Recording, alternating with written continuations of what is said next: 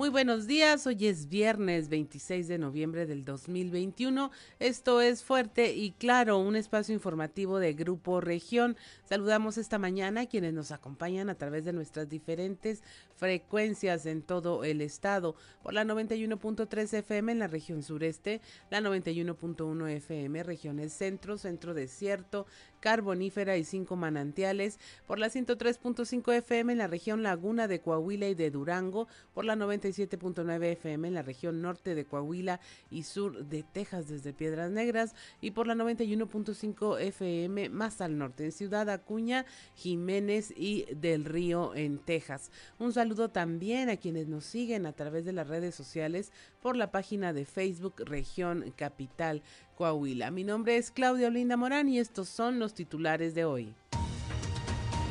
Dictan prisión preventiva a Olivia N por el delito de filicidio. Este jueves se llevó a cabo el proceso penal en contra de Olivia, quien es señalada por su probable responsabilidad en la muerte de su hija de un año. Olivia N fue señalada por su propia hija de cinco años de ser violenta con la pequeña Violet, quien habría muerto a consecuencia de recibir golpes en el cráneo para evitar un efecto cucaracha de la delincuencia organizada que pretenda huir de Zacatecas y esconderse en Coahuila ante la llegada del ejército y del gobierno allá en este vecino estado. El gobierno estatal y las autoridades de seguridad afinarán estrategias para impedir que esto ocurra, afirmó el gobernador Miguel Riquelme.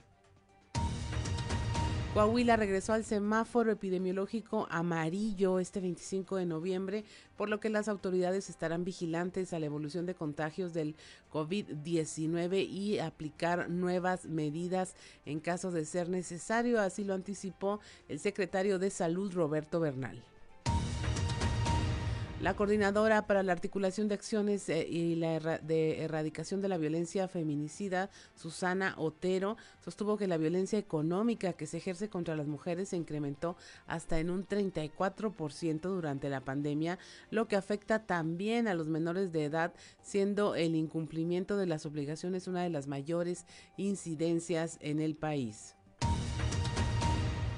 En 2021, Centros de Justicia para la Mujer de Torreón atiende 2.000 casos nuevos. Eh, son 2.312 casos relacionados principalmente con violencia doméstica y son los que contabiliza el Centro de Justicia y Empoderamiento para las Mujeres allá en Torreón, según informó Marta Rodríguez Romero, directora de la institución. En la carbonífera invitan a la población a tomar precauciones ante la amenaza de la cuarta ola de COVID. Esto por la posibilidad de que llegue este repunte en el número de casos y se continúe exhortando a la población para que no baje la guardia y siga las recomendaciones que se mantenga baja la ocupación hospitalaria. Así lo anticipó el jefe de la jurisdicción sanitaria número 3, David Alejandro Musigarza. Y finalmente refrenda Coahuila su compromiso para erradicar la violencia contra las mujeres. El día de ayer el gobernador Miguel Riquelme refrendó este compromiso de asegurar el pleno disfrute de los derechos humanos de las mujeres y niñas coahuilenses en condiciones de igualdad y equidad social, en especial de garantizar su derecho a vivir libres de toda forma de discriminación y de violencia. Esta y otra información hoy en Fuerte y Claro comenzamos.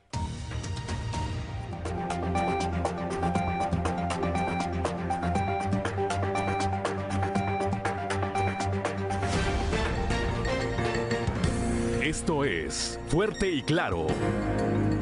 Transmitiendo para todo Coahuila. Fuerte y Claro. Las noticias como son. Con Claudio Linda Morán y Juan de León.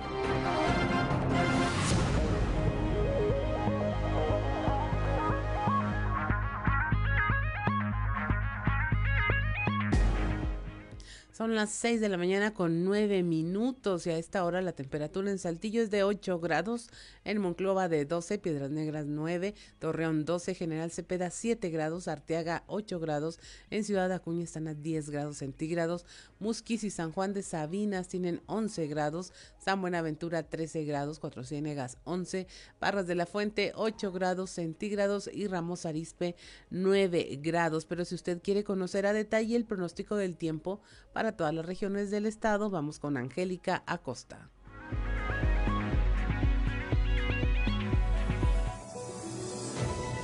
El pronóstico del tiempo con Angélica Acosta.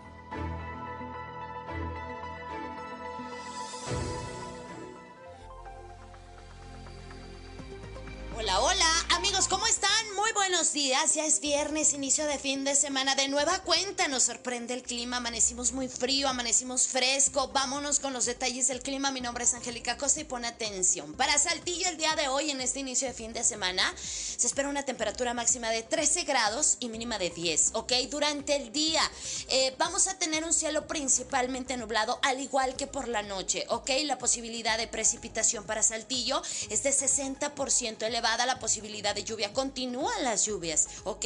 Muy bien. Vámonos hasta Monclova, 17 grados como máxima para este viernes, mínima de 9. Durante el día nublado, eh, se va a sentir fresco, por supuesto, y por la noche bastante nubosidad. De igual manera, continúan las lluvias, se incrementa más para Monclova. Por la noche, la posibilidad de precipitación que durante el día, 57%. Hay que tomar precauciones. Nos vamos hasta Torreón, Coahuila, 19 grados como máxima mínima de 9. Durante el día vamos a tener un cielo principalmente nublado, se va a sentir muy fresco y por la noche una buena cuota de nubosidad. También se va a sentir muy frío por la noche. Atención Torreón, elevada la posibilidad de lluvia, 81%, ¿ok? Muy elevada la posibilidad de precipitación, hay que tener muchísimo cuidado al manejar. Ok, vámonos hasta Piedras Negras, 20 grados como máxima marcando para el día de hoy, mínima de 7 durante el día. De un cielo soleado pasaremos a parcialmente nublado, por la noche un cielo parcialmente nublado. Muy frío por la noche, la posibilidad de precipitación 19% ahí para Piedras Negras. Excelente, nos vamos ahora hasta Ciudad Acuña. Acuña, se espera que el termómetro marque para este viernes máxima de 20 grados, mínima de 9. Durante el día vamos a tener un cielo principal, bueno, periodo de nubes y sol. Ya por la tardecita se va a empezar a nublar y por la noche un cielo principalmente nublado. 9 grados como temperatura mínima por la noche se va a sentir muy frío, muy fresco. Eh, toma tus precauciones, abrígate por favor y la posibilidad de precipitación a comparación del día de ayer hoy se reduce hasta 16%. Excelente, nos vamos hasta Monterrey. La Sultana del Norte también se marcó un descenso de temperatura, 17 grados como máxima para el día de hoy, mínima de 9. Durante el día vamos a tener un cielo totalmente nublado, al igual que por la noche se va a sentir ligeramente fresco, abrígate por favor, y la posibilidad de precipitación para la Sultana del Norte continúa elevada, 81%. Hay que cuidarse, hay que manejar con muchísimo cuidado eh, tu sistema inmune, hay que consumir bastante vitamina C y protege también tu sistema respiratorio. Amigos, ahí están los detalles del clima, nos sorprende, ¿verdad? El clima de nueva cuenta con ese descenso de temperatura. Cuídate mucho y bueno, pues nos escuchamos el lunes con más información del clima. Que pases un excelente inicio de fin de semana y muy buen viernes. Buenos días. El pronóstico del tiempo con Angélica Acosta.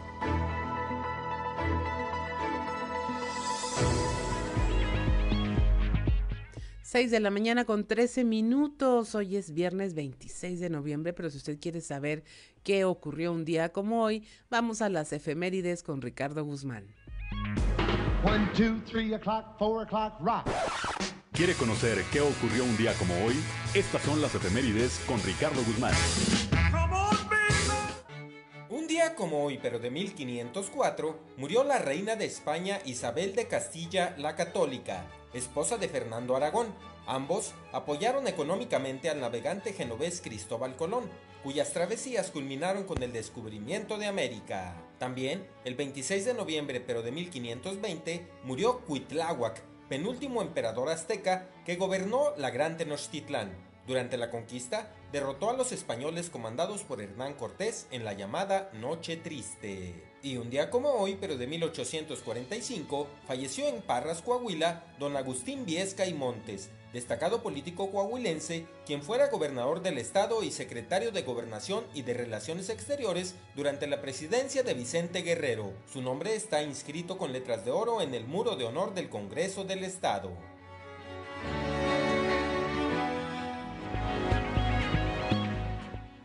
6 de la mañana con 14 minutos. Y mire, si usted eh, conoce a alguien que lleve por nombre Belino, Leonardo, Conrado o Delfina, felicítelo porque hoy es el día de su santo.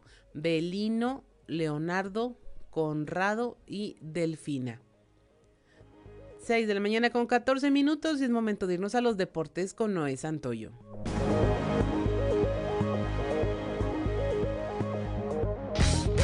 Resumen Estadio con Noé Santoyo.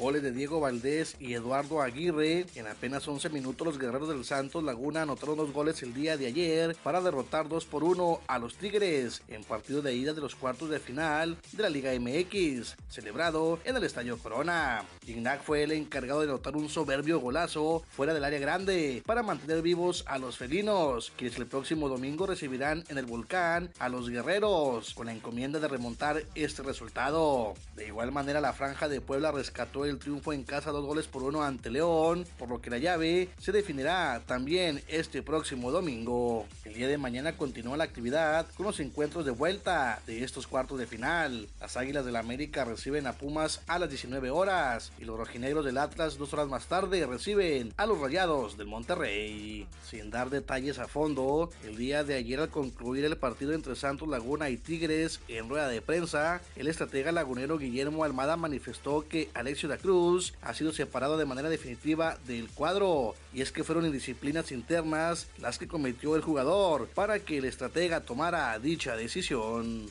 En un tremendo choque de día de acción de gracias en la NFL, los malosos de Las Vegas se impusieron como visitantes 36 a 33 a los vaqueros de Dallas en choque de la semana 12. Los otros resultados fueron el triunfo de los osos ante los leones 16 a 14, mientras que los Bills derrotaron con una tremenda paliza a los Santos de Nueva Orleans 31 a 6. El juego entre Zaraperos de Saltillo y los algodoneros de la Unión Laguna quedó pospuesto el día de ayer debido a las condiciones climatológicas pues se hizo presente una densa neblina que impedía la visibilidad en los jardines, en el Estadio Francisco y Madero. Este juego se ha programado para el día de mañana 27 de noviembre como parte de una doble cartelera que dará inicio a las 5 de la tarde, pero ahora en el Parque de la Revolución, en la ciudad de Torreón. Los aceleros de Monclova vencieron 8 carreras por 3 a los sultanes de Monterrey en el Palacio Sultán. Brandon Pérez de la Furia Azul se fue de 4 a 1 con 3 carreras producidas. Tras este enfrentamiento, Acereros, ya clasificado a la final de la zona norte, tiene marca de 18-7 y Sultanes complica su acceso a la final al terminar 11-12. Resumen Estadio con Noé Santoyo.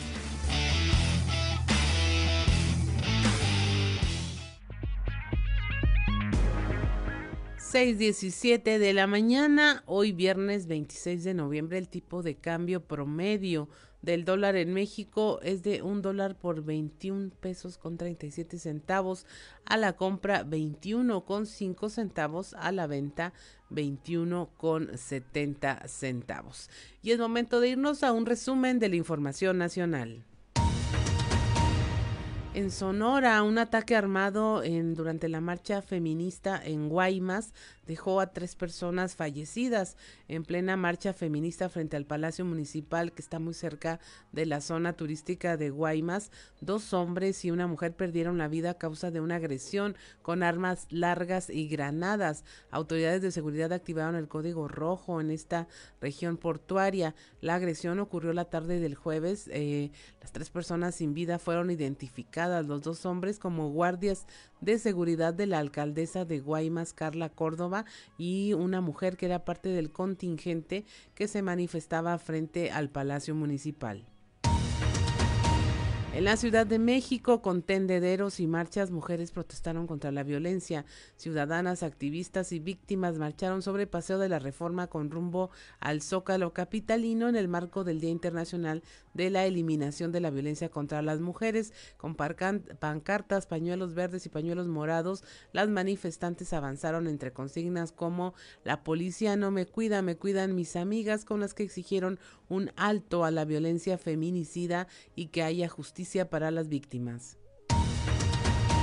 Tras la llegada de la primera tormenta invernal a nuestro país, el Servicio Meteorológico Nacional advierte que esta temporada habrá al menos 12 sistemas invernales, mismos que se desarrollarán en los meses de noviembre, diciembre y enero. Esta primera tormenta invernal ingresó al país ayer jueves por Baja California, procedente de los Estados Unidos, Estados Unidos afectando con lluvias, vientos fuertes y bajas de temperatura en los estados de Baja California, Chihuahua, Coahuila, Durango, Sinaloa y Sonora. Asume la Guardia Nacional Seguridad de nueve municipios eh, que no tienen policías en Zacatecas. Esto después del anuncio del plan de apoyo a Zacatecas encabezado por el presidente Andrés Manuel López Obrador. Elementos de la Guardia Nacional tomaron la seguridad de nueve municipios de este estado que se quedaron sin policías por ataques y amenazas por parte del crimen organizado. Los elementos se instalarán de manera permanente en los municipios de Ciudad Cuauhtémoc, Loreto, Villa Hidalgo, Villa García, Apulco, Monte Escobedo, Melchor Ocampo, Mazapil y Tepetongo. Hasta aquí la información nacional. Estamos en Fuerte y Claro. Regresamos.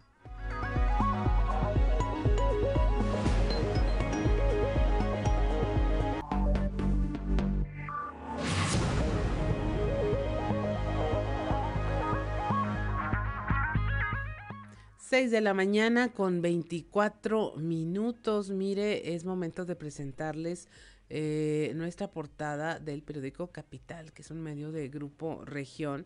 Usted la puede ver en redes sociales, pero si va manejando, ni se distraiga. Nosotros se la platicamos aquí. Nuestra nota principal, pues que va a prisión la mujer acusada de haber asesinado a su hija de un año. Olivia N. fue señalada eh, por las autoridades como la presunta responsable de la muerte de eh, su bebé. Según los resultados de la necropsia de ley, sufría maltrato y fue lo que le quitó la vida, por lo que el Ministerio Público presentó los datos de prueba para que se le imputara este delito de filicidio y bueno, ya se encuentra ya en prisión preventiva. También tenemos cómo se refuerza el blindaje de Coahuila por la contra la delincuencia por esta acción eh, en Zacatecas, en donde pues el gobierno federal toma el control de varios municipios que se han quedado sin policía. Esta alerta de Coahuila en semáforo en amarillo en, en el tema del COVID que da el secretario de Salud Roberto eh, Bernal por el tema, bueno, de que se están incrementando y que estar vigilando la evolución de los contagios por COVID-19. También tenemos la información de que ya se celebró el primer domingo de Adviento. El obispo eh, Monseñor Hilario González llama a la feligresía a conservar la fe y mantenerse abiertos para recibir a Jesús en esta temporada navideña. También le hablamos de cómo Saltillo está con los niños y cumple con los niños, niñas y adolescentes de México. El alcalde Manolo eh, Jiménez concluye su periodo como presidente de la Red Mexicana de Ciudades Amigas de la Niñez. Y también le tenemos esta información de cómo el día de ayer se firmó el compromiso del gobierno del estado de asegurar el pleno disfrute de los derechos humanos de las mujeres y niñas en condiciones de igualdad y equidad social en Coahuila, como pues eh, garantizando su derecho a vivir libres de toda forma de discriminación y violencia, esto en el marco del Día Internacional para la Eliminación de la Violencia contra las Mujeres. El gobernador pues firmó esta alianza para poner fin a la violencia de género en el estado. Son las 6 de la mañana con 26 minutos y es momento de parar oreja y escuchar qué se dice en los pasillos.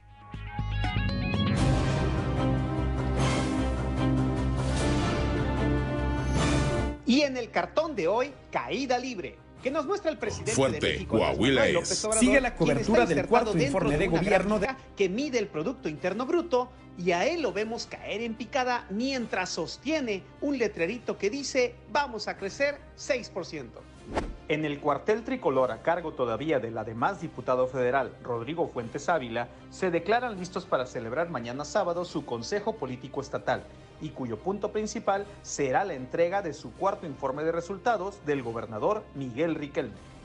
El evento, al que se dará cita la totalidad de la clase política priista, tiene además del interés por conocer los detalles del informe del mandatario estatal, el de saber si en ese contexto el primer priista dará alguna clara señal del futuro político en el Estado y particularmente en su partido.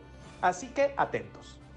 Donde ya comienzan a hacerse públicos los desencuentros entre morenistas y udecistas es en Acuña, en donde Emilio de Hoyos no le halla la cuadratura al círculo para acomodar en la nómina a miembros de Morena, partido por el que llegó a la alcaldía, y de UDC, a los que les prometió el cielo y las estrellas si lo apoyaban en la contienda electoral.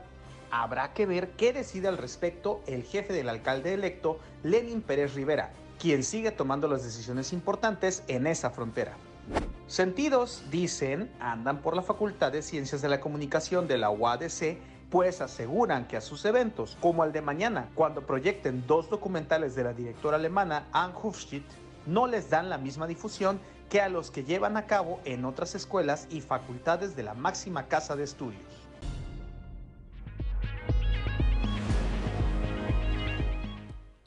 6 de la mañana con 28 minutos y es momento de irnos a un recorrido informativo por todas las regiones del estado y empezamos allá en la región centro en donde bueno ya hay, hay rumores, señalamientos de que en diciembre Altos Hornos de México tendrá un nuevo titular. Nuestra compañera Guadalupe Pérez nos tiene la información. Muy buenos días, saludos desde la región centro. Gerardo Flores, vocero del Sindicato Nacional Democrático Obrero, señala que aún no se les ha informado si habrá o no nuevos dueños o titulares en Altos Hornos. ¿Tienen ustedes algún conocimiento al respecto de esto? No, dice que no ha habido ninguna ninguna información, nada, este, no ha habido nada, nada firme ni ningún comentario de eso. Eso que sale una columna, bueno, pues es algo que alguien lo puso por ahí, pero oficialmente ni planteamiento, ni, ni, ni plática, ni nada ha habido respecto de esa situación. De las reuniones que han tenido últimamente con los directivos de AMSA, ¿se ha comentado algo sobre esto? No, no, no. Nada, nada. Todo, todo lo, lo, lo relacionado con la empresa, bueno, pues es en, en cuestiones de los mismos trabajos que tenemos nosotros que sacar adelante, de las peticiones de los trabajadores, de las necesidades de ellos mismos, pero lo que viene siendo a posibles nuevos dueños o la venta de AMSA, no, nunca, no ha habido nada de eso. Ahora, esta columna menciona que no se trata de Julio Villarreal como se estuvo manejando desde hace tiempo, sino que se trata de algún inversionista o inversionistas españoles. No, pues la mera verdad no lo sabemos. Lo que salió hace poquito, que tuvimos por ahí conocimiento, era que que fue la, misma información que dieron, bueno, pues, que vinieron agentes a visitar a la empresa, pero eran, pues, nomás así, personas que vinieron, no, empresarios de siderúrgico ni nada de eso, ¿va? O sea, pues no, no ha habido nada, la verdad, no. Saludos desde la región centro para Grupo Región Informa, Guadalupe Pérez. 6 de la mañana con 31 minutos y nos vamos allá al norte del estado, en donde, eh, bueno, se está coordinando la Casa del Migrante, Frontera Digna, la Casa del Migrante de Saltillo y la Secretaría de Salud para ah, realizar una feria de la salud para los migrantes y orientarlos en cuanto al tema de eh, las vacunas de antiinfluenza y otras restricciones eh, sanitarias que por el coronavirus, bueno, se tienen que estar aplicando. La información con nuestra compañera Norma Ramírez.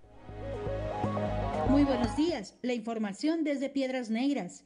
En una coordinación entre la Casa del Migrante Frontera Digna, la Casa del Migrante de Saltillo y la Secretaría de Salud, se realizó la Feria de Salud para Migrantes en donde se les orientó en el tema, aplicándose también vacunas anti-influenza. Lo anterior lo dio a conocer Edgar Rodríguez Izquierdo, asesor jurídico de la Casa del Migrante de Saltillo, quien señaló que se tenía esta organización desde hace tiempo, pero Debido a las restricciones sanitarias por el coronavirus, esto se había aplazado. La información la tenemos a continuación. Anteriormente pues hemos tenido eh, ciertos eh, detalles con los temas eh, de salud, más que nada por los tiempos, los climas Entonces se nos dio la oportunidad por parte de Secretaría de Salud, a la par de lo que hay de escritos por la Comisión Nacional y por la Suprema Corte de la atención a las personas desplazadas en temas de salud, eh, de solicitarles primero las vacunas de COVID.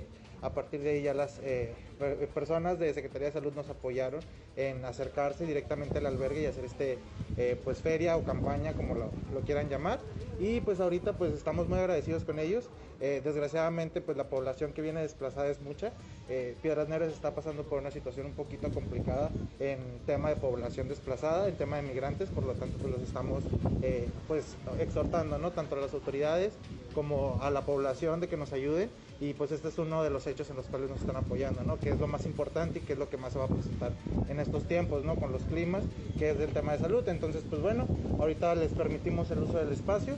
Nosotros pues no tenemos una competencia en materia de salud, por lo tanto les, les dimos la oportunidad, ¿no? Ya a partir de aquí pues son eh, colaboraciones conjuntas que esperemos que sigan siendo a futuro y pues a ver qué pasa, ¿no? Esperemos que todo esto sea para beneficio de las personas desplazadas y pues para garantizar el derecho humano, ¿no? Que al final de cuentas es lo que nos corresponde. Para Fuerte y Claro, Norma Ramírez. 6.33 de la mañana allá en la región carbonífera están, bueno, ya viendo qué medidas tomar ante la posibilidad de que llegue la cuarta ola COVID-19. Nuestro compañero Moisés Santiago habló con Alejandro Musi Garza, quien es jefe de la Jurisdicción Sanitaria número 3. Claudia, a todo nuestro amable auditorio que nos escucha en todo Coahuila. En la información que tenemos para el día de hoy, ante la posibilidad de que llegue la cuarta ola de COVID-19, se continúa exhortando a la población a no bajar la guardia y seguir las recomendaciones. Así lo señaló el doctor David Alejandro Musigarza, jefe de la jurisdicción sanitaria número 3. Esto es lo que nos comenta. Así es, ya lo ha mencionado, ¿verdad? Nuestro secretario, el gobernador estamos haciendo todas las acciones precisamente para prevenir y que Coahuila y en este caso pues a la región podamos este, mantenerlo con los números este, como los llevamos y, tratar siempre pues de que vengan en, descenso en lugar de, un aumento. Los trabajos coordinados del, de cada subcomité, ¿verdad? Que definitivamente influyen tanto en los municipios que comprende este dicho subcomité como en las demás regiones ya, ya que tenemos pues una alta movilidad este, debido a los, a, los medios de transporte y de comunicación que tenemos y que mantenemos y la movilidad de los mismos coahuilenses, tanto por, eh, este, por turismo, por recreación, así como, como por, por negocios y en el lado económico. Definitivamente con vacuna, con dosis completas, hay que seguir usando el cubrebocas, la sana distancia y sobre todo el respetar los protocolos para cada actividad de las que se han permitido, tanto recreativas, culturales, económicas y bueno, ahora también las educativas. Bien, pues ahí está el llamado para que se pueda tener cuidado en lo que es esta cuarta ola. Esta es la información que tenemos para todos ustedes desde la región carbonífera para Grupo Región Informa, su amigo y servidor Moisés Santiago. Que tengan un excelente fin de semana. 6 de la mañana con 36 minutos en la región Laguna, el Centro de Justicia para las Mujeres está atendiendo en lo que va de este año más de 2.000 casos nuevos. Nuestro compañero Víctor Barrón nos tiene la información.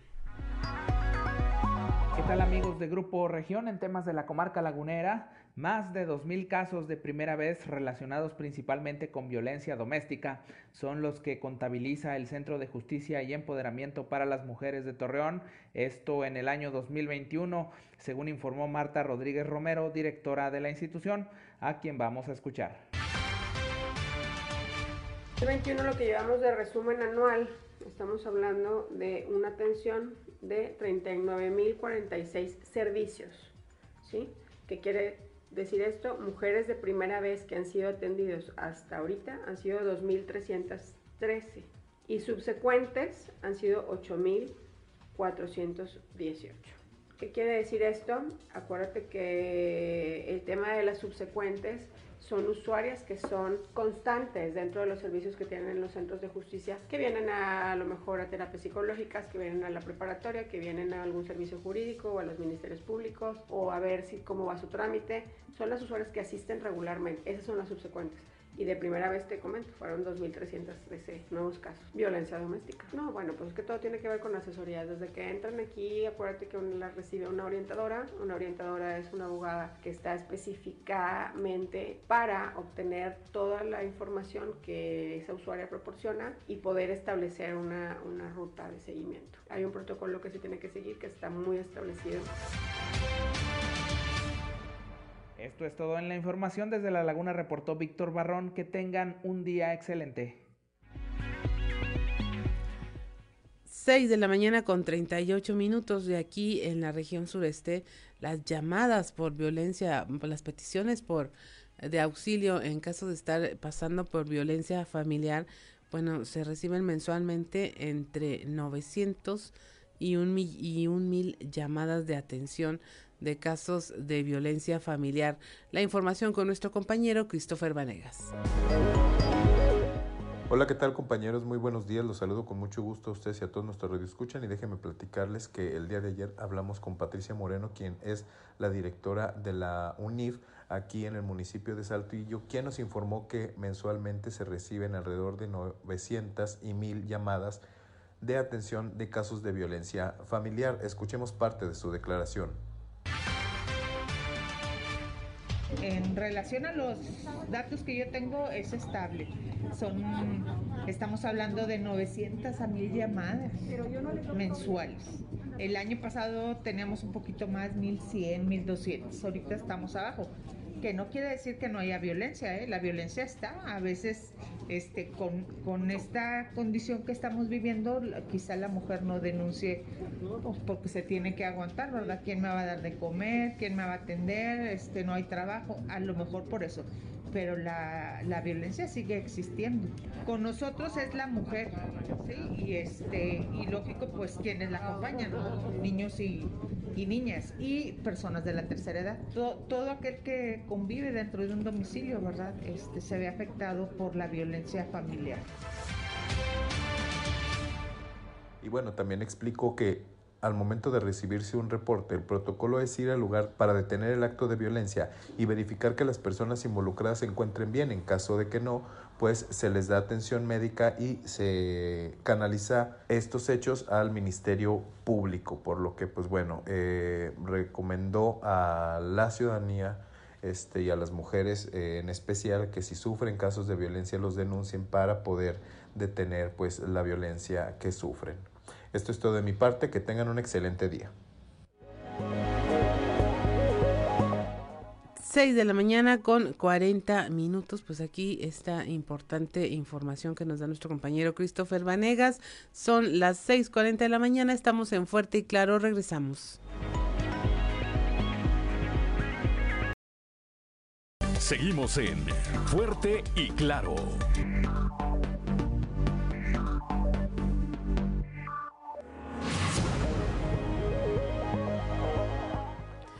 6 de la mañana con 45 minutos y mire, en unos momentitos más vamos, allá tenemos en la línea a nuestra compañera Leslie Delgado para hablar de este tema que tiene que ver con la violencia contra las mujeres. Ayer eh, Leslie cubrió por ahí un evento donde se firmó una alianza para tratar de erradicarla y nos tiene la información. Buenos días, Leslie. Hola, ¿qué tal? Muy buen día, Clau. Te saludo con gusto en nuestro red escuchas y quien nos sigue a través de redes sociales. Efectivamente, ayer platicamos con la coordinadora para la articulación de acciones para la erradicación de la violencia feminicida, Susana Otero, quien eh, pues dio a conocer y sostuvo que la violencia económica eh, pues ha sido uno de los principales eh, tipos de violencia que se ha ejercido contra las mujeres durante la pandemia y que se ha incrementado hasta en un 34%. Recordemos pues que existen eh, varios tipos de violencia que en las mujeres pues tienen que identificarlos eh, porque viven en, un ambiente eh, de ellos y respecto a esto pues mencionó que lamentablemente durante este periodo pues se ha incrementado este tipo de violencia sobre todo pues el abandono de obligaciones y esto pues afecta directamente tanto pues a menores como adolescentes y sobre todo pues a las mujeres que pues también dependen de ello y vamos a escuchar lo que dijo al respecto. Pues lo que ha impactado muchísimo el tema de la pandemia ha sido el incumplimiento de obligaciones, eh, que pues bueno, es un tema que afecta directamente a las mujeres, a los niños, a los adolescentes y que pues su incremento fue prácticamente del 30 a 34%, se ha movido durante estos dos últimos años, pero es el, que tenemos mayor incidencia o, mayor eh, variación porcentual hacia la alza. ¿Ha notado que las mujeres desisten quizás de las denuncias? Sí, muchas veces, muchas, muchas veces. Y es un tema en donde viven eh, en el mismo hogar que el, que el agresor o el agresor es no solamente el esposo, la expareja, sino tiene que ver con el papá, con el tío.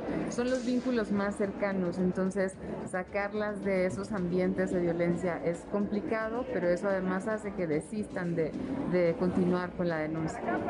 Pues es que depende, por ejemplo, si hablamos de violencia familiar, el incremento ha sido del 22%.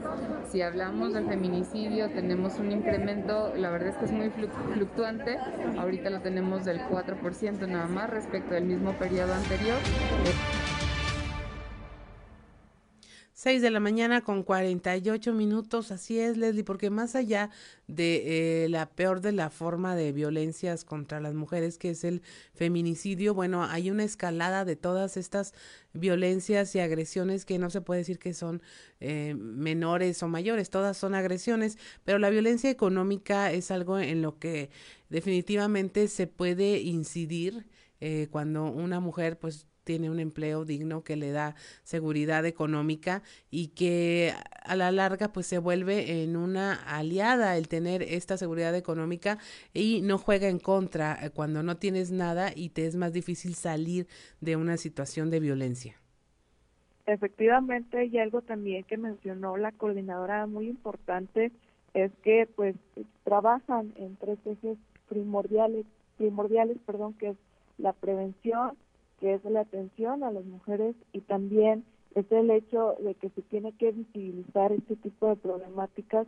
Y algo también que comentaba es que eh, pues también desde la educación se tiene que eh, pues dar esta perspectiva de género eh, pues sabemos que lamentablemente dentro de las instituciones y dentro de la sociedad todavía pues no se maneja con perspectiva de género o quizás pues revictimizan a las mujeres y pues bueno, este tipo de acciones y este tipo de datos también pues sirven para que las mujeres se den cuenta del ambiente en que se están viviendo y sobre todo identifiquen, eh, reitero, eh, la situación que quizás estén viviendo y la violencia económica que no lo eh, pueden ver como tal.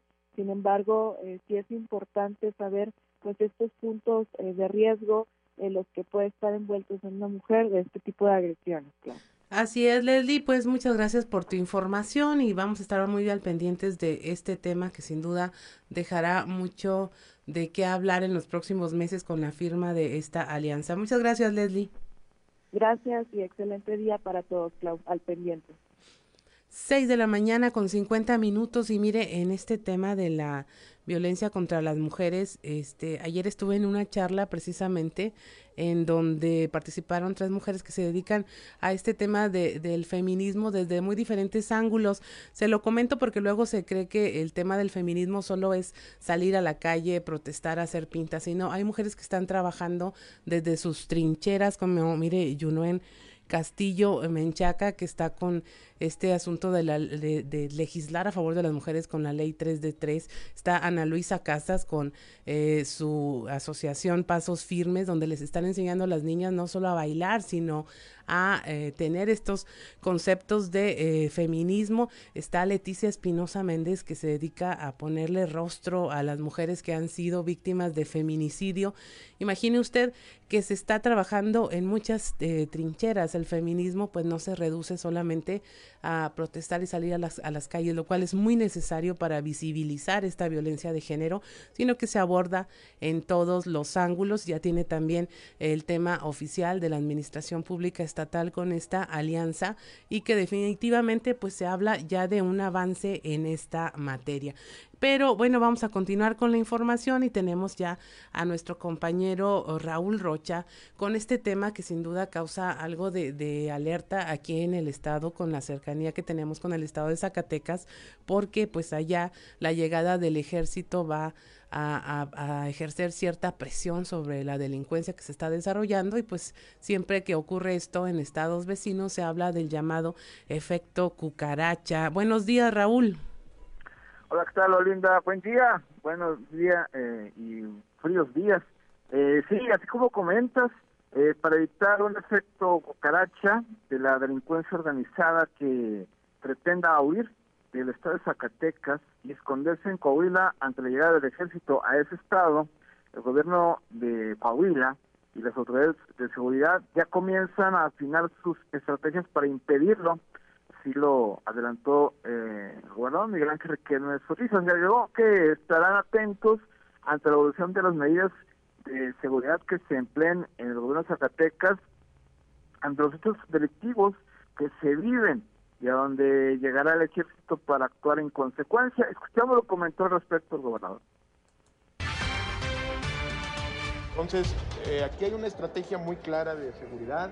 Sí estamos muy atentos porque si llegan tantos elementos de la, del ejército y de la Guardia Nacional a Zacatecas, pues en lógica se puede esperar un efecto cucaracha al cual nosotros no estamos dispuestos a dejar pasar y eso eh, ya desde ayer hablé yo con Sonia Villarreal y con el fiscal Gerardo Márquez para poder en conjunto en las estrategias eh, que tenemos de coordinación con la Guardia Nacional y con, con, el, ejército, dividirnos el territorio y evitar que de las fronteras o de nuestras fronteras con otros estados pues se nos vaya a, contaminar, ¿no? En lógica, en lógica la presencia de la guardia pues va a obligar a que se recorran o a que se escondan un rato. Y eso, este, que no sea aquí, que no sea en Coahuila.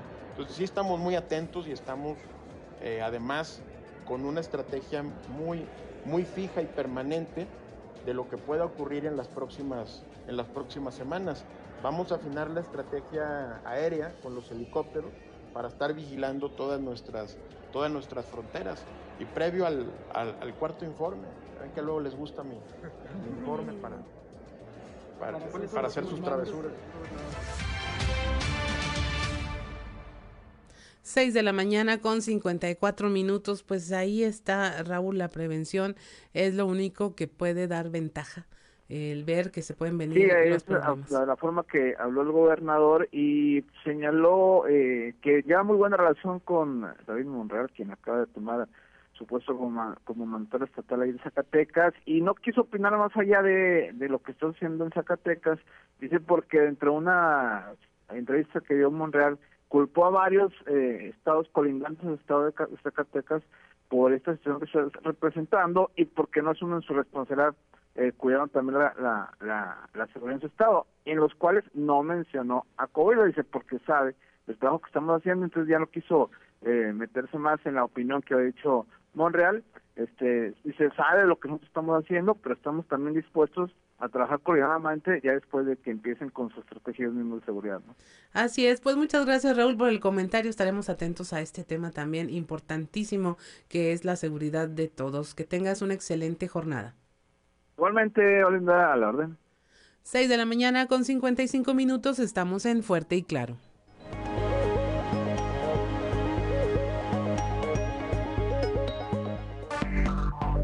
Enseguida regresamos con Fuerte y Claro.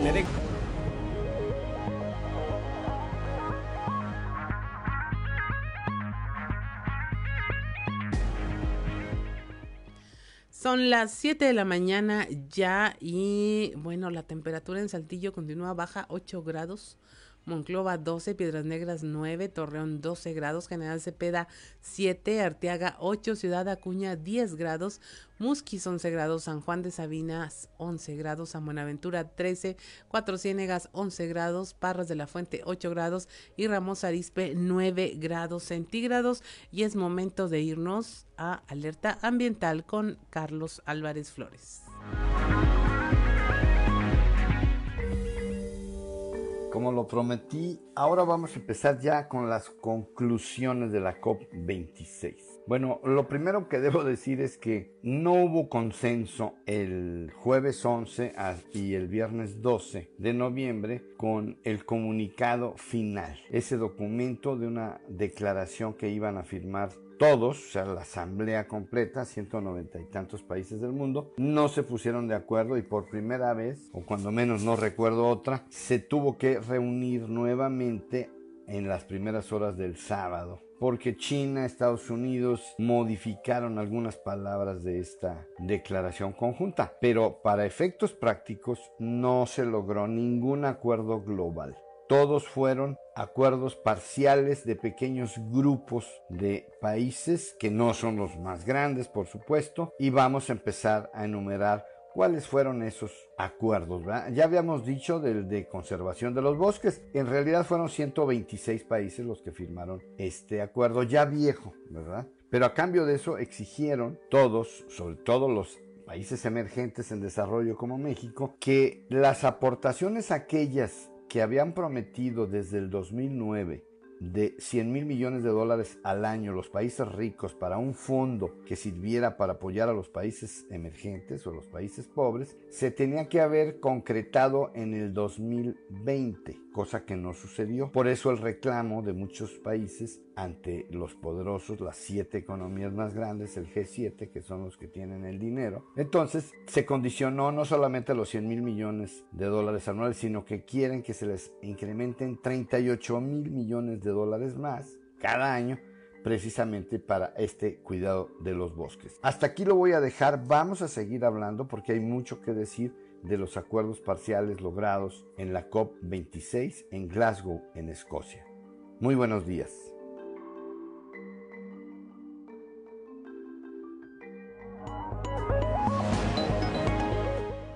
7 de la mañana con dos minutos y es momento de irnos al contexto de la noticia con Luis Guillermo Hernández Aranda. Miguel Ángel Ramírez, alcalde electo de Matamoros, no duda cuando dice que va a ir contra aquellos funcionarios de la administración de Horacio Piña que pongan trabas al proceso de entrega-recepción y quieran desaparecer información así como equipo de oficina, o mejor dicho, se lo quieran robar. Dice el alcalde, si encontramos alguna observación administrativa, no nos va a temblar la mano para iniciar los procesos administrativos, judiciales o los que se tengan que hacer, ha dicho en entrevistas realizadas por diferentes medios de comunicación. A diferencia de otros alcaldes electos, el Charro ha estado muy pegado al proceso de entrega-recepción, reuniéndose con funcionarios salientes y con su equipo de trabajo, el cual ya dio a conocer en su página de Facebook para desde el primero de enero dar resultados. No es un tema de revanchismo político, dice, simplemente es que cumplan con su responsabilidad. Y es que el estado que guardan las oficinas, el equipo de cómputo y el parque vehicular es crítico. La administración de Horacio Piña saqueó literalmente el municipio. No le importó afectar el capital político de Morena y mucho menos manchar el nombre de su padre, que es una leyenda del béisbol internacional. Mientras su padre será recordado por sus hazañas deportivas, Horacio Piña pasará a la historia como uno de los peores alcaldes de Matamoros, donde solo se benefició su familia. Son seis meses los que, en total, van a transcurrir desde que los alcaldes electos de Coahuila ganaron las elecciones hasta que tomen el poder. Tiempo más que suficiente para conocer el estado que guardan los ayuntamientos. De ahí que los nuevos presidentes municipales no tienen justificación para argumentar que desconocían los problemas o que su equipo apenas se está acomodando. Hartos de las administraciones salientes, los ciudadanos quieren resultados pronto. La famosa curva de aprendizaje es un pretexto que la población no va a aceptar. Miguel Ángel Ramírez comenta que el haber comenzado a trabajar desde agosto en este proceso le ha permitido tener un diagnóstico claro sobre la situación que guarda Matamoros. En el discurso, el Charro tiene muy claro lo que requiere este municipio y el compromiso que adquirió como alcalde. Ahora el reto es dar resultados y que no le tiemble la mano para presentar denuncias contra aquellos que saquearon al municipio, pero que tampoco le tiemble para exigir resultados a su equipo. Soy Luis Guillermo Hernández, nos escuchamos a la próxima.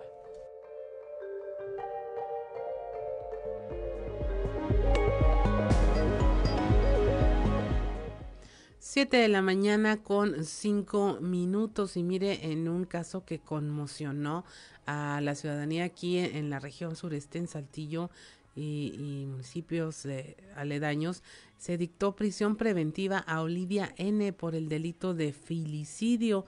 Esto porque es señalada por su probable responsabilidad en la muerte de su hija de un año.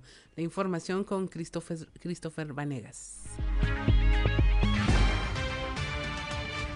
Este jueves se llevó a cabo el proceso penal en contra de Olivia N., quien es señalada por su probable responsabilidad en la muerte de su hija de un año, quien de acuerdo con los resultados de la necropsia sufría de maltrato y esto fue lo que le quitó la vida, por lo que el Ministerio Público presentó los datos de prueba para que se le imputara el delito de filicidio, solicitando la medida cautelar de prisión preventiva hasta la siguiente audiencia. Fue bajo la causa penal 2147-2021 que se inició el proceso legal en contra de Olivia N, luego de que se complementara una orden de aprehensión en su contra el pasado miércoles por la noche por el delito de filicidio calificado cometido en agravio de su hija de un año. Y es que de acuerdo con la carpeta de investigación que se inició tras la muerte de la menor, que ingresó al hospital del niño el pasado sábado por una presunta caída que sufrió en el domicilio en la colonia Colinas de Santiago, se determinó que la pequeña sufría maltrato, ya que presentaba golpes que no correspondían a una caída. Por eso, al iniciar las investigaciones se determinó que Olivia, madre de la menor, tenía responsabilidad de las lesiones que le costaron la vida a la pequeña, abriéndose el proceso legal para fincarle responsabilidades. Fue tras la presentación de los datos de prueba que se le imputó el delito de filicidio calificado. No obstante, la defensa solicitó la duplicidad del término constitucional para que la audiencia de vinculación a proceso se realice el martes 30 de este mes a las 10.30 de la mañana, por lo que el Ministerio Público solicitó la medida cautelar de prisión preventiva, por lo que Olivia fue ingresada al penal femenil. Para Grupo Región informó Christopher Vanegas.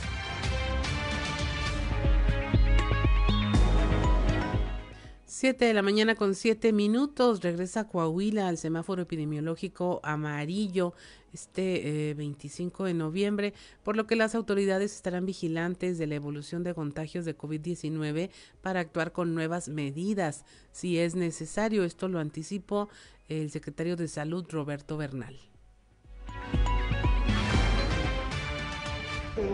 Ya, una cosa que les quiero desafortunadamente comentar, ya estamos en amarillo a partir de ahora. ¿Causas? ¿Causas? Es, es una evolución normal. En todo el mundo, en todo el mundo Relajamiento de la gente ¿qué ha visto usted aquí en COVID. ¿Se ha visto eso?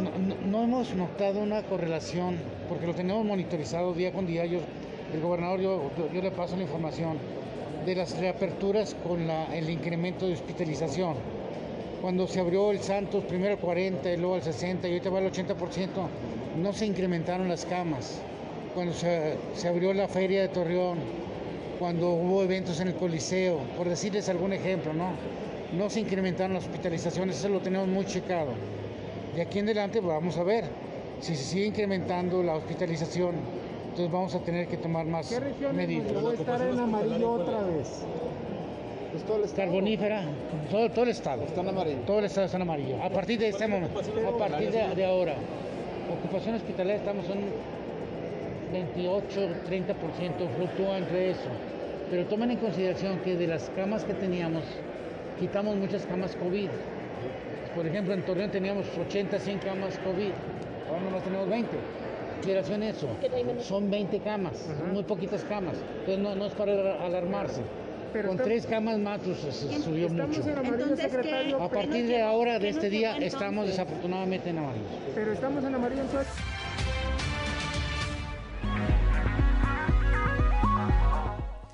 Siete de la mañana con nueve minutos. La Secretaría de Seguridad en el Estado Sonia Villarreal, informó que eh, tampoco durante este año se logró que se entregara el armamento que se había adquirido desde el 2019 y que de acuerdo con las últimas gestiones que se han realizado podría ser hasta principios del año siguiente para que se realice dicha entrega de este armamento al servicio de la seguridad ciudadana aquí en el estado.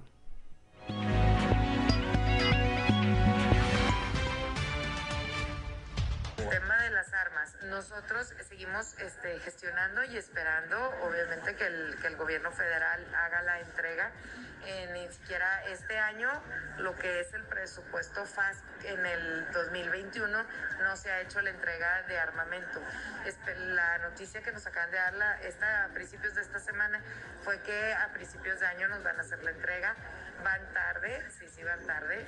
No traigo ahorita el número exacto, pero son armas cortas, armas largas y municiones, más obviamente más las dos de calibre 50, que esas tienen ya desde mayo del 2019, que están este, detenidas, y que bueno, pues que obviamente que lo que hemos estado gestionando y en pláticas con tanto con el Secretariado Ejecutivo Nacional como el Ejército Nacional, pues es para que se hagan las cosas más rápido.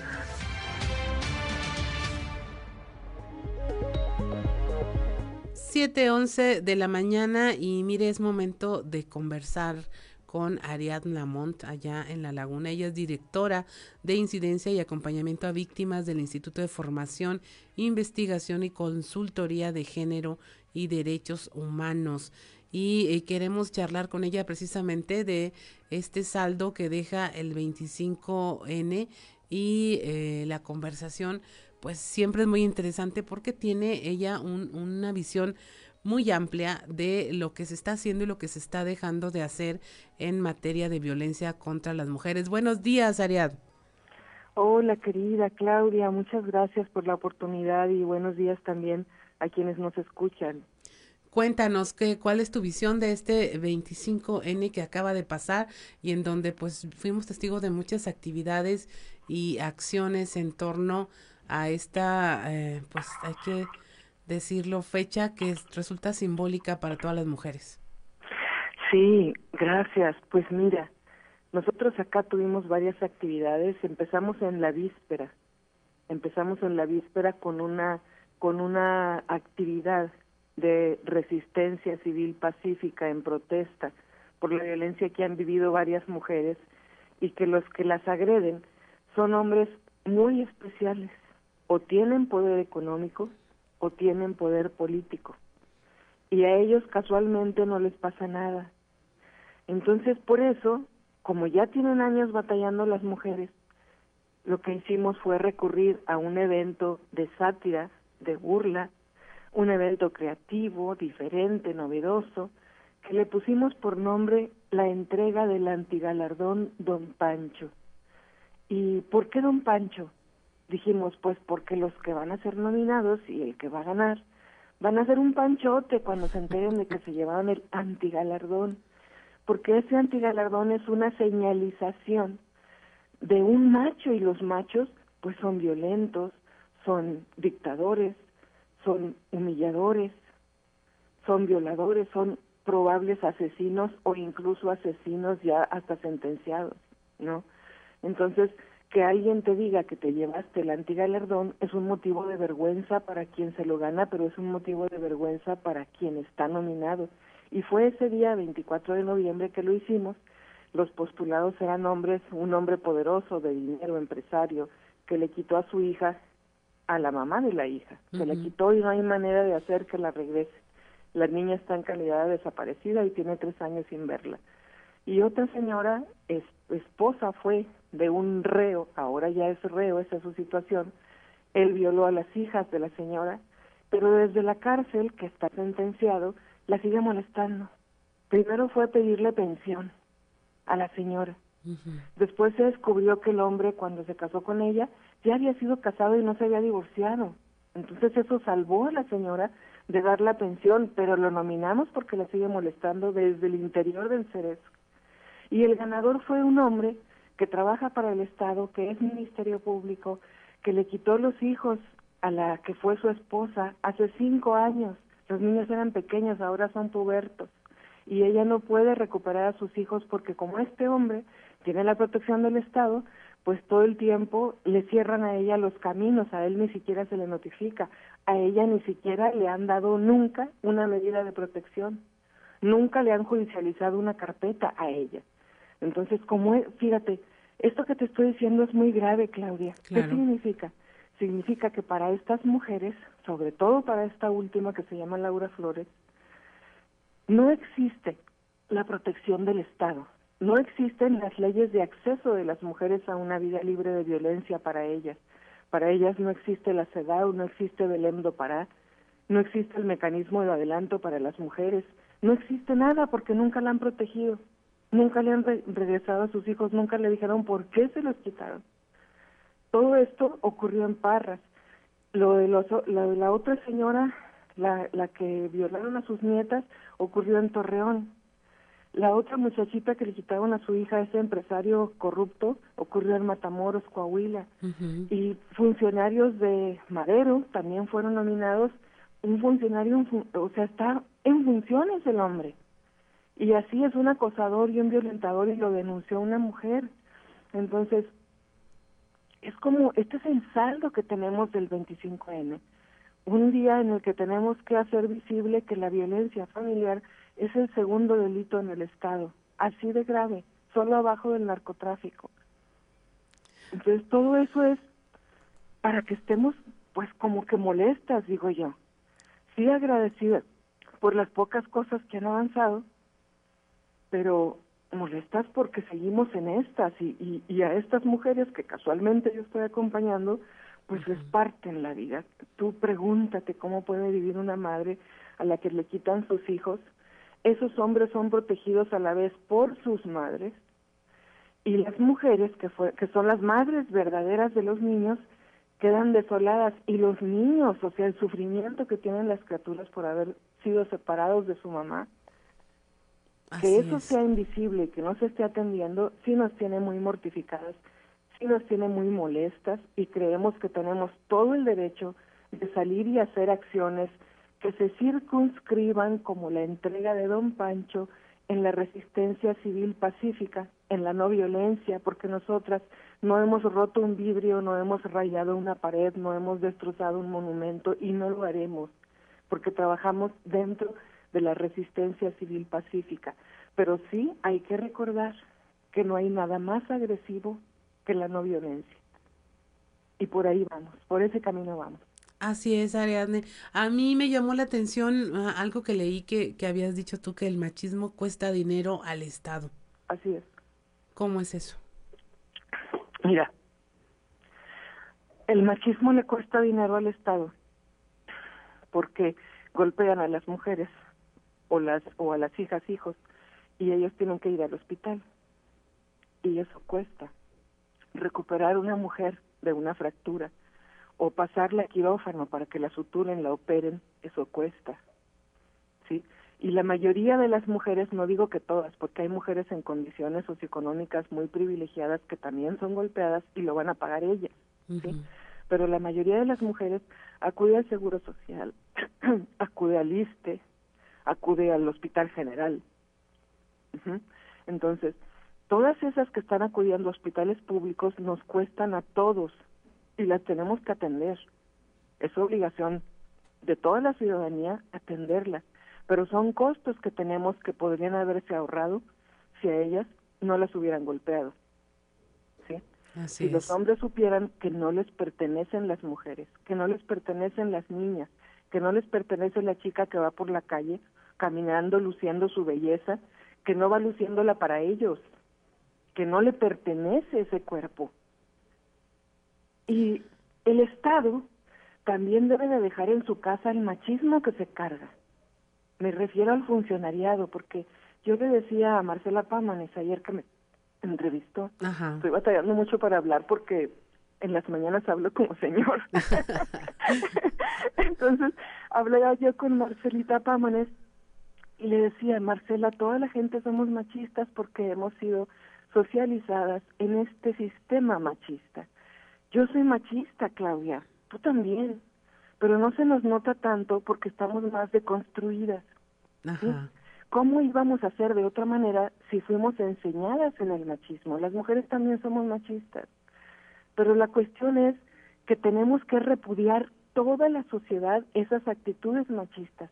Tenemos que repudiar a quien golpea a sus niños, a quien golpea a sus parejas, a quien exige las contraseñas de sus redes sociales, a quien le dice no te juntes con fulana, no vayas con tu mamá, tú no sales, no me dejes, si, si me dejas te quito a los hijos, le decían a Laura y, y a Nayeli y estas mujeres de las que te hablo. Ajá. Y con eso las mujeres se quedan con el agresor. Entonces, eso no lo podemos tolerar como sociedad. Tampoco podemos tolerar que porque el exmarido tenga dinero, las mujeres vayan a buscar ayuda y la autoridad les cierre las puertas.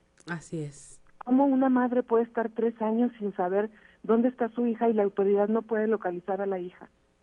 Eso es increíble. Es increíble, eso nos tiene que indignar a toda la sociedad porque como les pasó a ellas, les puede pasar a cualquiera, a cualquiera. Así y no es. sabemos cuál es la siguiente a la que le va a pasar eso. Así es, esto es una cuestión de todas y de todos. Muchas gracias, Ariadne Lamont, por conversar con nosotros esta mañana de viernes eh, y como siempre, pues nos dejas eh, mucho material para la reflexión.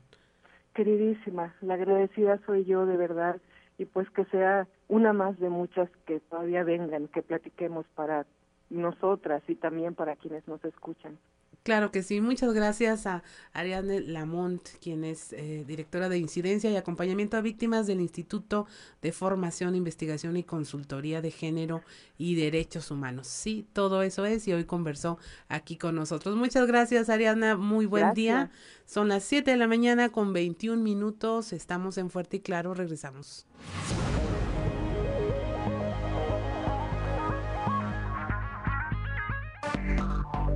Enseguida regresamos con Fuerte y Claro. Trizas y trazos con Antonio Zamora.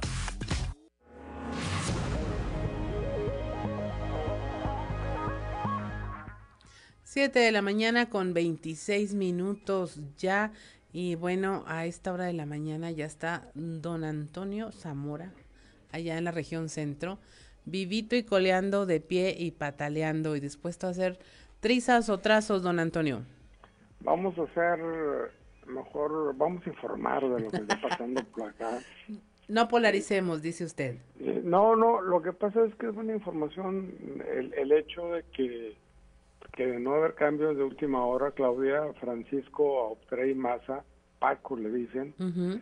Será el presidente del Consejo de Administración de, de Altos Hornos de México.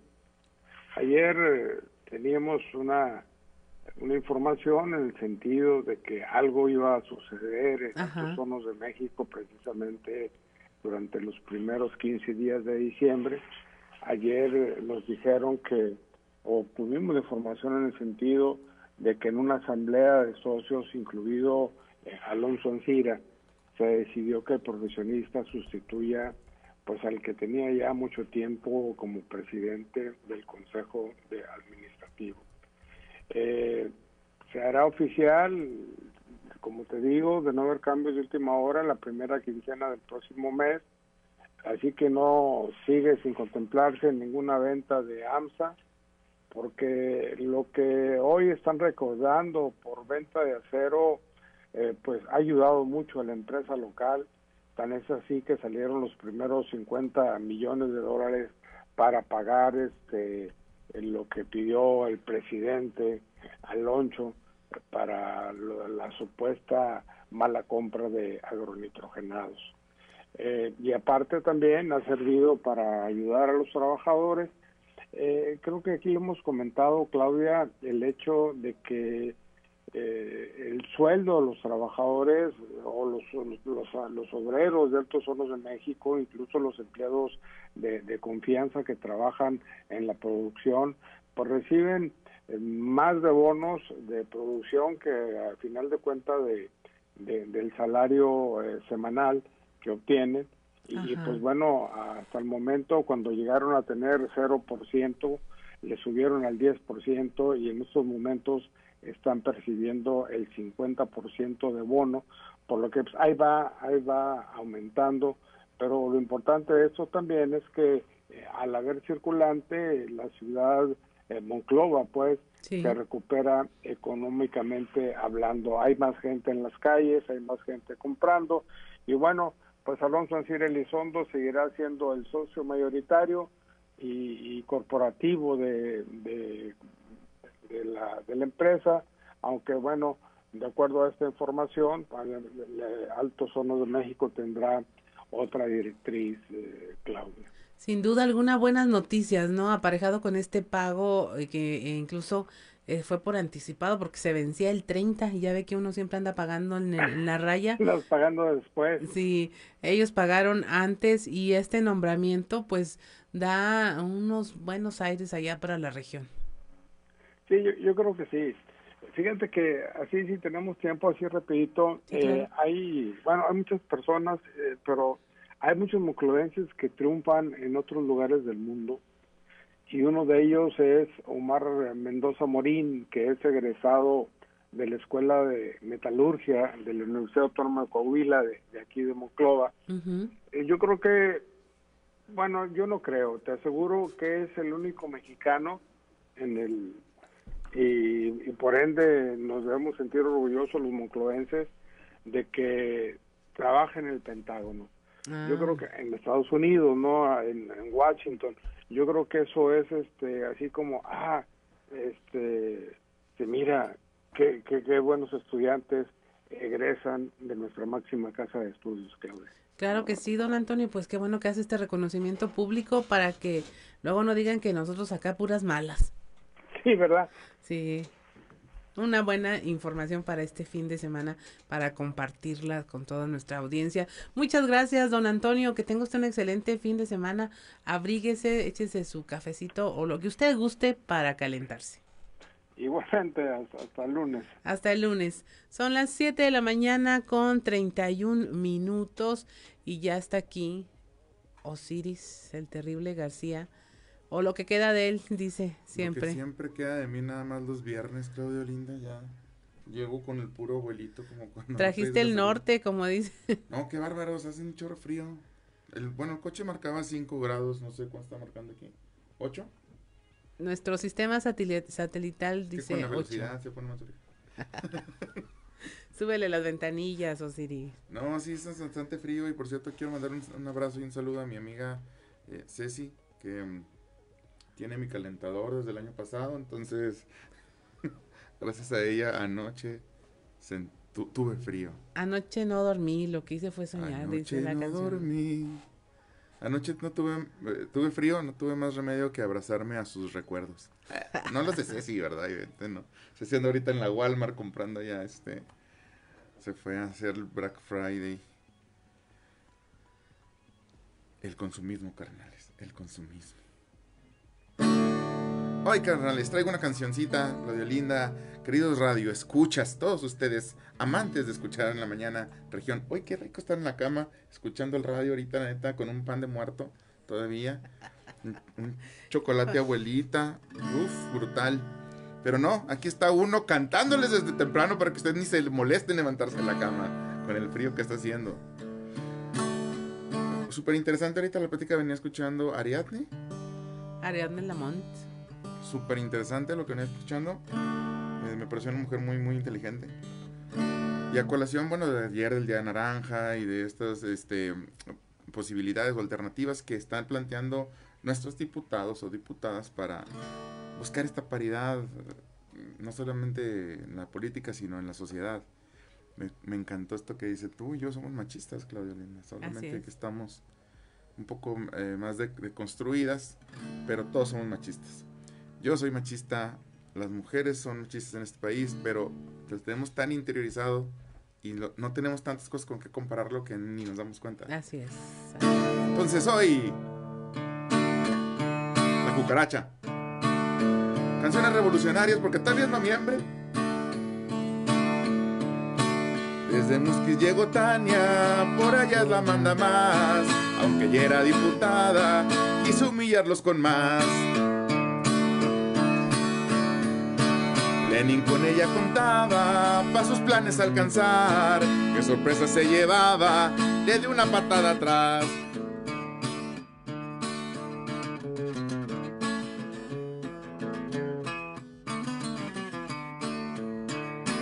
Ojo que ya viene Tania con ganas de concursar, de abrirse cancha y ya le gustó ganar.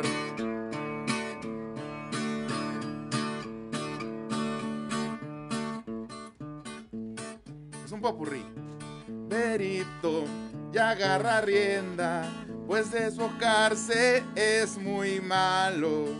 De gira por el estado, de volantín la están mareando. Berito se anda ocupando de portavoz de otros vatos. La usan de pararrayos, pero su chanza está en seis años. Que lo, que lo entienda quien no quiere entender. Yo soy Lisbeth, también puedo aspirar. Aquí en Morena soy cuota de Ariel. Pero y que en Ramos ya no va a haber tren. Quiero una alcaldía plurinominal. En lo alto de la cúpula en Coahuila, encumbrado se encontraba un parlamento. Y a pesar de los esfuerzos que se hacían, las mujeres aún no les llega el momento modifican estatutos cada día. Conmemoraron ayer día naranja, los esfuerzos son en vano todavía. El machismo aún está de la fregada, pero el día se avecina.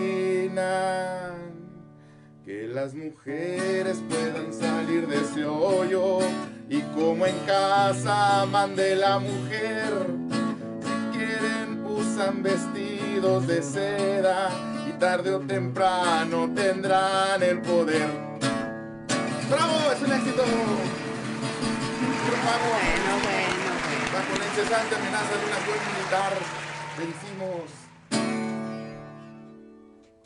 Muy bien, muy padre. Ahí quedó. Claudia, trata de hacer un homenaje a las mujeres que están buscando el poder en Coahuila y como bien lo dice la canción y como bien lo sabe el público y tú, ay, faltan tantas cosas por hacer todavía en este estado para alcanzar la paridad. Sé que hay unos esfuerzos, por ejemplo, este Luz, Luz Elena eh, eh, promueve una iniciativa de ley para que en la próxima gobernatura, si es que el gobernador siguiente es varón, que todo parece indicar que así será, en, la siguiente eh, elección a gobernador, todos los, participantes por parte de los partidos sean mujeres. Em, creo que hay, hay demasiadas eh, lagunas en este planteamiento legal, eh, sobre todo pues porque contradice preceptos constitucionales, pero pues la, la iniciativa busca generar la conciencia en realidad este, primero obedecer a mandatos a los que México está escrito internacionalmente y luego generar conciencia social para buscar la verdadera el verdadero equilibrio entre las mujeres accediendo al poder porque somos tan machistas que las mujeres siguen siendo como ornamentales en la política y utilizadas como moneda de cambio solamente para la competencia y para cubrir cuotas de género. No es que no sean capaces, al contrario, tenemos mujeres súper, súper capaces. A las, a las que estoy mencionando aquí en la canción y que hago parodia de ellas, y Lucelena entre ellas. Eh, espero que lo entiendan como eso, o sea, en realidad eh, son los protagonistas de, de, los primeros lugares en, en, la política de Coahuila y son mujeres bastante, bastante capaces y e inteligentes y, y, luchadoras y sobre todo, Claudia Linda, creo que aguantadoras porque híjole, para estar en ese murero, tengo 20 años de estar inmerso en cuestiones políticas híjole, para estar en esta, hubo un momento que, si yo me ando rajando que soy vato, de verdad que las admiro. Así es. Y sobre todo que hay ahí un espíritu, ¿no? De, de a ver, sí, equidad, sí, igualdad, sí, eh, lo que quieras, cuotas de género, pero hay que hacer acciones positivas. O sea, que conduzcan a, incluso esta iniciativa eh, sí tiene por ahí huequitos, como dices, como ese de que, por ejemplo, si, si eres candidato independiente, no necesariamente tendrías que ser mujer. Y a mí se me ocurre, de mal pensada, que pues también habría oportunidad de alimentar ese tipo de candidaturas externas a los partidos y que no necesariamente tienen que ser una mujer. Y de repente podemos... Y yo como soy peor pensado, Claudia Linda que es que, que los recursos de donde vengan esas candidaturas independientes sea dinero público. Mm, ¿Espiando o qué? No, hombre, Claudia Linda, ¿cómo crees? ¿Cómo crees? Y lo, lo que pasa es que dice, mira, dicen que los burros se juntan para rascarse. habría que ver, habría que ver qué ocurre y cómo vienen estas iniciativas, pero sin duda eh, lo peor sería hacer nada. Sí. Quedarse como estamos y, y, no intentarlo siquiera, ¿no? Y pues jugar con las reglas que pongan. Yo creo que eso es importante y prepararse. Digo, si tienes un sexenio de por medio y si tienes ya esta visión de que pudiera ser una mujer la que encabece las eh, eh, nominaciones, las candidaturas, pues ya habría que estar alimentando esos cuadros políticos, esos eh, personajes que van a tener que ser eh, creados y moldeados ad hoc para poder competir en circunstancias como estas. Pero eh, seguramente no te irás. Aquí vamos a seguir platicando después del corte. No, si no viene la niña a asustarte, aquí te tenemos. 7:40 de la mañana, estamos en Fuerte y Claro. Regresamos.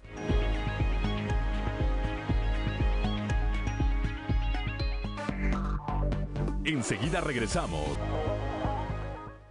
7:45 de la mañana, regresamos a Fuerte y Claro y sigue con nosotros Osiris García. Nomás está haciendo corajes. Sí, bilis desde temprano. Y yo que vengo en ayunas, Claudia Linda, y aquí ni un panecito, ni, ni una concha, ni una manteconcha, ni nada veo por aquí. Es, allá abajo tenemos la cafetería, ¿no la viste? no, sí, es una, una verde que está aquí en la esquina. 24 horas, sí funciona. Este, estábamos platicando de todo este tema de, el, tema de la, equidad de género, de cómo se batalla para conseguirla y también una crítica a, que, y, es una crítica que se hace muy comúnmente cuando una mujer llega al poder y falla. Estábamos hablando ahorita de reconocidos, reconocidas personajes. De, de la política que, que dices, bueno, mujer y estuvo en el poder y bueno, hasta la cárcel van a dar. Sí. Finalmente. Por ahí hay algunas de gobernadoras ya en este momento, o tal vez, no sé, Claudia Sheinbaum, la más destacada de todas ellas, que sí se, se le está construyendo, o se está construyendo un perfil político de alta gama. Eh, la, Laida Sansores por allá también, pero Claudia Sheinbaum, incomparable con Claudia Sheinbaum, o sea, la, la, proyección que tiene, pues por ser jefa de gobierno en la Ciudad de México es, es bastante, y además tiene el cariño del profesor llamado Andrés Manuel López Obrador, como que el plan B de Andrés, este, luego de la reelección es Claudia Sheinbaum. Y, y, parece lo más relevante en la política nacional. Y estamos hablando de que pues, son más mujeres que hombres en este país, porque es como un 52-53% de la población total de, las, de los mexicanos son mujeres, madres, hermanas, hijas.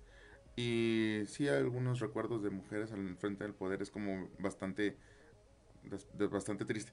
Pero no nada más de mujeres, hombre. Nada más falta con ver la foto de gobernadores con Enrique Peña Nieto para recordar que los vatos también. Pero como que eso, eso que mencionabas ahorita, eso también nos hace ser parte de esta cultura machista, porque juzgamos doblemente cuando una mujer es la que falla. O sea, en nuestra mente está Elba Ester, la misma Rosario Robles ahorita desde la prisión. Este, hablábamos de Margarita Zavala, de Josefina Vázquez Mota, en, temas locales decíamos, bueno, eh, eh, la tía Esther, ¿dónde anda? Esther, Quintana. Tere Romo, no, pero yo creo que, por ejemplo, Esther fue bastante competitiva en su momento. Eh, una mujer de, de, un prestigio ganado pulso. La esposa de AMLO no tiene futuro político. No, no, carnal. Es más en la artisteada, ¿no? Sí, y para cantar es mala. Malita, sí, malita. Si yo soy malo, ella me dice, quítate o si a un lado voy a hacer un postre, un pastel con flan.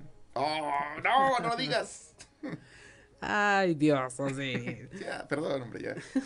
Sí, hablábamos de esos ejemplos y cómo es más juzgada. Oye, y este caso terrible de, de la mamá que eh, presuntamente asesinó a su hija, eh, también lo juzgamos con una perspectiva muy machista, porque en el tema de, de si un hombre asesina a, a, un hijo o hija, pues hasta lo entendemos porque es violento, es agresivo, es el papel que ha tenido tradicionalmente, pero si una mamá lo hace es triplemente eh, devastador, juzgada y, pues sí, puesta en ese tema de, de, género, de que ya solo por género tienes que ser una buena madre y saber cómo se hace y cuando fallas es mortal. Que no, creo que el, principal llamado para, o sea, bien triste esto que sucedió, realmente triste en cualquiera de los, de, los, de los ámbitos, sin importar los géneros.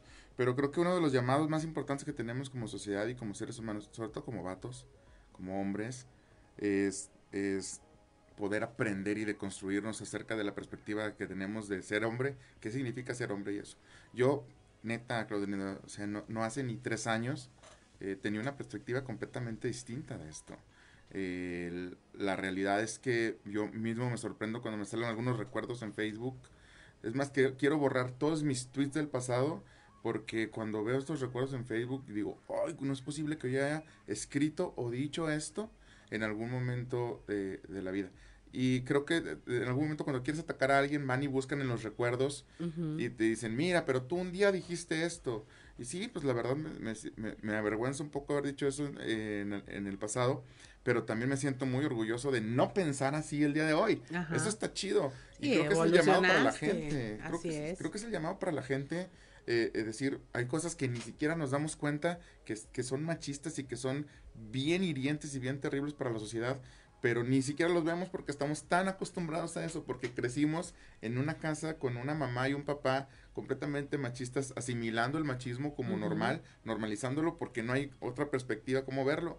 Y, y, la neta creo que es el llamado para todos, hombres y mujeres, a reconstruirnos o deconstruirnos para volvernos a armar, porque la neta sí, ah, sobre todo me pasó ya cuando, cuando tuve la oportunidad de salir del país y ver otras sociedades europeas más avanzadas, que la neta estamos en pañales respecto a eso, a la posición económica, al crecimiento, a la tecnología y todo, y también en, comportamientos sociales, ¿eh?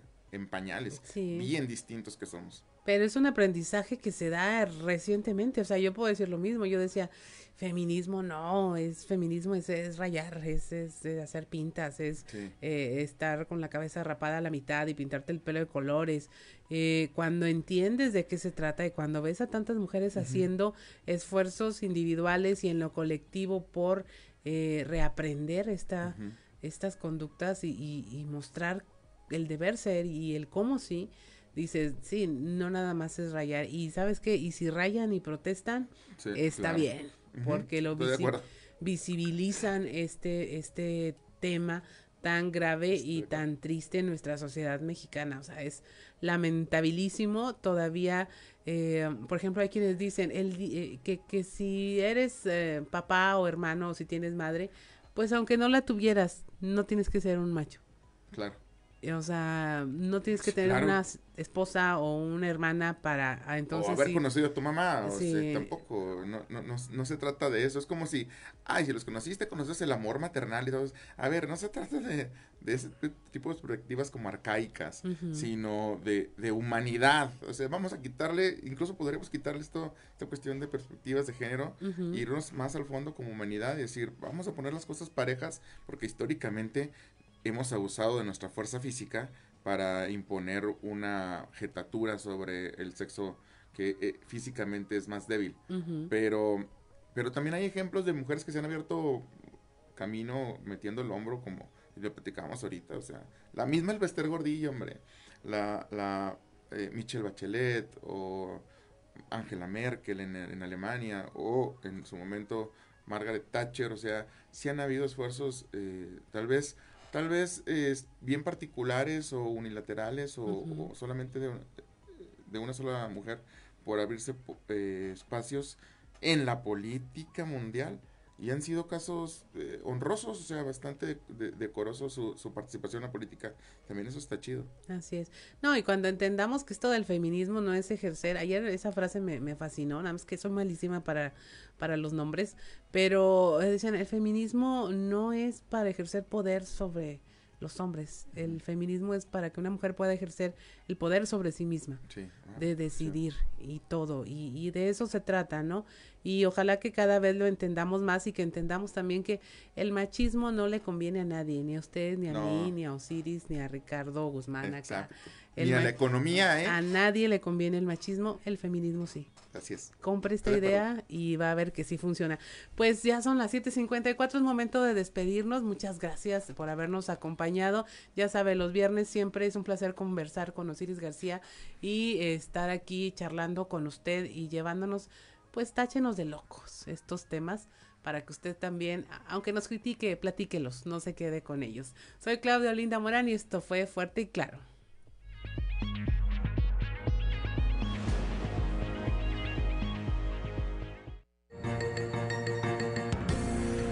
Escuchaste Fuerte y Claro. Las noticias como son transmitiendo para todo Coahuila. Fuerte y claro, con Juan de León. De lunes a viernes a partir de las 6 de la mañana.